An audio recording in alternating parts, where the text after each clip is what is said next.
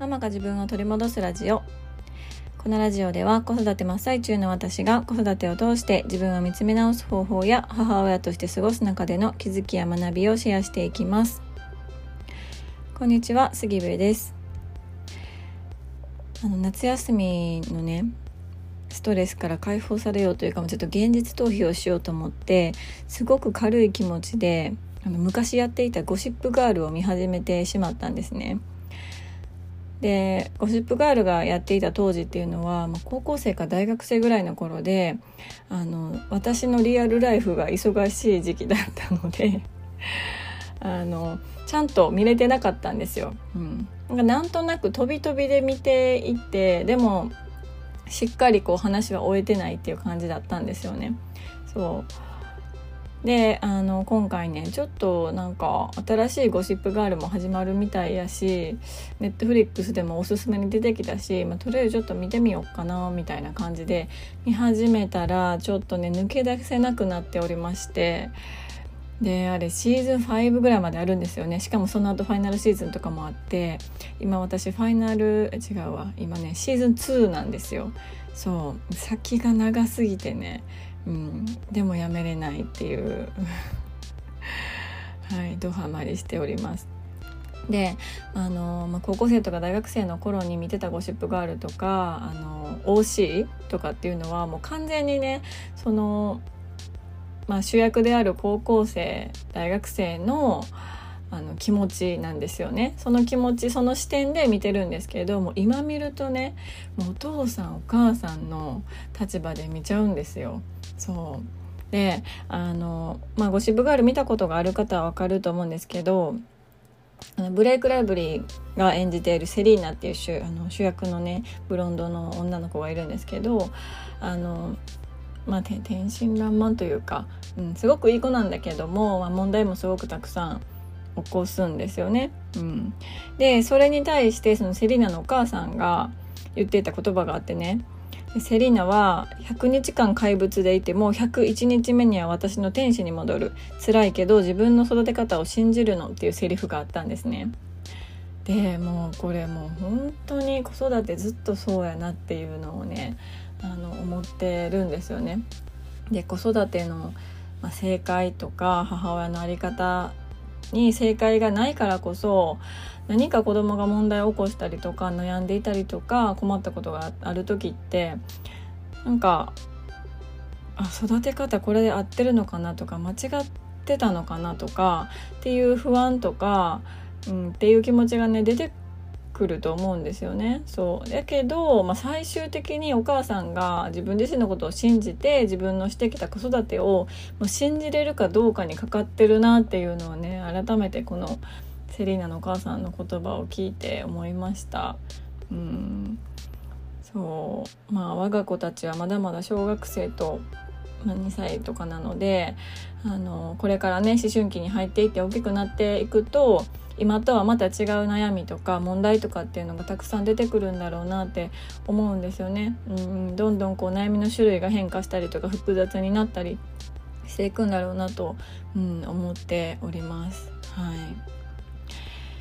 えー、とですね今日のテーマなんですが今日のテーマは器用貧乏に苦しんでいたというテーマでお話をしようと思います。で器用貧乏っていう言葉は聞いたことありますか？私はあのちょっと語彙力が乏しいもので器用貧乏っていう言葉に出会ったのは結構最近なんですよねここ数年数年前なんですよね。ただこの器用貧乏っていう言葉を聞いた時にあもうこれ私やって思ったんですよ。うん、器用貧乏っていうのは器用にいろいろなことがこなせるためにかえって大成しないことっていう意味なんですね。うん、この言葉ってちょっと自分で自分のことを言う時に気をつけないといけないというかちょっとこう自慢っぽく聞こえる可能性もあるなとは思うんですけど、まあ、えてこの言葉を使いたいなと思ってます。であの自分がね私が自分自身のことを器用貧乏だなって気づいたのはあの我が家の息子を見てて気づいたんですね。で我が家の長男あの小3の長男は結構ね何でもある程度あのこなせるタイプなんですよね。うん、勉強もスポーツもなんかいろんな遊びとかもあのめちゃくちゃうまいとかではないんですけどでもある程度全てのことがを教えてもらったりすると見よう見まねで上手にできたりとかあ意外とあのできるやんっていうところまではできる子なんですよ。うん、であの、まあ、その長男を見ているとあそういえば私もそうかもしれないなって思ったんですよね。まあ、ただちょっと球技だけはあのものすごく苦手なんですけど でもそれ以外のことは結構何でもめちゃくちゃできるわけではないけどある程度できるタイプなんですよね。そうただあの何でもできる何でもある程度できるっていうところがいい面だったとするとそれに対して悪い面もあってただ続かないっていう、うん、悪い面があるんですよ。で私はねこの続かないっていうところにすごくフォーカスしていてこう続けられない継続できない自分はダメなんだとかあのまあ仕事をね変える時ももう次こそは一生続けられる仕事を探したいみたいな感じであのどんどんどんどんこう自分のこれかなあれかなどれかなみたいな感じでいろんなことに足を突っ込んできたんですね。うん、本当にこれまでいろんなことをしてきてまああの仕事だけじゃなくてもですけどその自分の興味としてはあの英語が好きだったりとかもこれが一番長いんですけどね、うん、英語だったりとかあとはアパレル業界だとかヨガのあのインストラクターの資格を取るために学校に通ったりとかあとはウェブデザインのあの勉強するためにレッスンを取ったりだとかあとは英会話の先生になってみたりだとか色彩検定を取ってみたりだとか保育士の免許を取ろうとしてみたりとかインテリアコーディネーターの勉強してみようとしたりだとかベビーマッサージの勉強したりだとかってもこう言ってるだけでもなんかちょっと笑えてくるぐらい本当になんかたくさんのことをやってきてみてるんですよね。そうでしかもすごくその資格みたいなものにあのこだわっていたというかあの資格を気にしていてで今思うとねその資格を取って自分に自信をつけようとしてたんだなっていうのを振り返ると思うんですよね。うん、ただ、まあ、何かしら資格とかあの、まあ、コースを終えたとしても結局他の悩みが出てきたり他の、まあ、不安っていうのが出てくるわけなんですよね。そうするとあの資格を取ってつけたと思っていた自信が一気になくなるんですよ。うん、であその時にあまたこれも違ったのかなみたいな感じでね、うん、あのもう行ったり来たりいろんなところにも入ってみたり出てみたりっていうのを繰り返してました。ただあの今思うと私はその自分の外側の鎧みたいなものをガチガチに固めようとしていて自分の中に全くフォーカスしてなかったんですよね。うん、フォーカスしていたとしてもそれは自分の悪い部分とか嫌いな部分とか直したい部分だけをあの本当に見てましたそしてそれを変えないといけないっていうのを思ってたんですよね。うん、でもその私は私であの変わらなくって無理やり変えるっていうのは本当に難しくって苦しいことなんですよね。うん、って思うとなんかあの、まあ、今までは継続することとか積み上げることが良しとされてきた社会だったから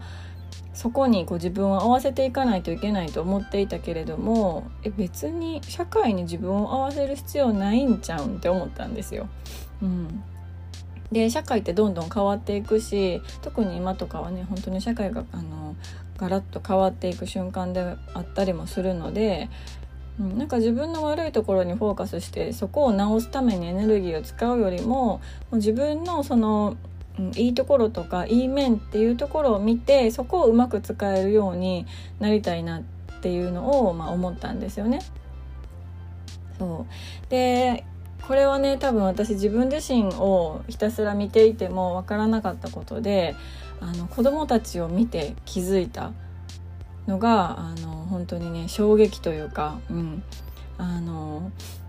まあ、子供を通して自分を見つめるっていうのはこういうことなんだなっていうのをね感じた瞬間でもありました。で我が子を見ていると、まあ、自分と似てるところも似てないところもありますしもともとは本当に別の人格なのであの自分とね重ね合わせすぎるのも良くないとは思うんですけどただやっぱりあの遺伝子としては同じ血が流れているのでね。そう。だから子供を見て観察することでちょっとこう自分自身を客観的に見るような感覚に、うん、なれるなとも思ったんですよね。うん。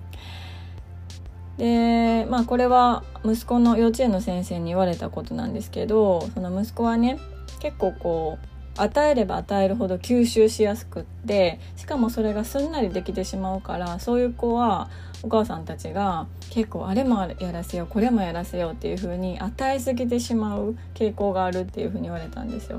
そう。なぜならできるから、うん、できてしまうから。そうどんどんどんどん与えてこれもしたらこれもしたらっていう風にどんどん与えちゃうんだけれどもそうすると本人がすごく疲れるし疲れているっていうことにも気づかない、うん、可能性があるからこうたくさんのものを与えすぎたりとか見せすぎたりとか、うん、詰め込むのはちょっと気をつけてくださいねっていうのを言われたんですよね。でそれにもこう、あなるほどなと思ってそれ私も一緒やわって思ったんですよ。そうどんどんどんどん詰め込んでる時ってその時はアドレナリンが出てあもっと知りたいもっとしたいってなるんですけどちょっと時間が経つとすごくもう頭がもうものすごく疲れていたりとか体が疲れたりとかねするので、うん、そういうふうにやっぱり客観的にあの自分のことを見たり第三者に自分のことをね見てもらって助言してもらうっていうのはすごく大切なことだなっていうのをね感じました。はい。えー、今日のテーマは器用貧乏に苦しんでいたというテーマでお話をしました。最後まで聞いていただきましてありがとうございます、えー、9月にですねオンライン上で自己分析ワークショップというのを開催します。で1対1で自己分析のやり方自己分析の考え方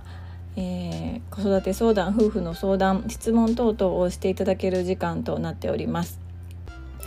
で詳細はですね LINE の公式アカウントで配信しておりますので気になられる方はぜひぜひご登録をよろしくお願いいたします。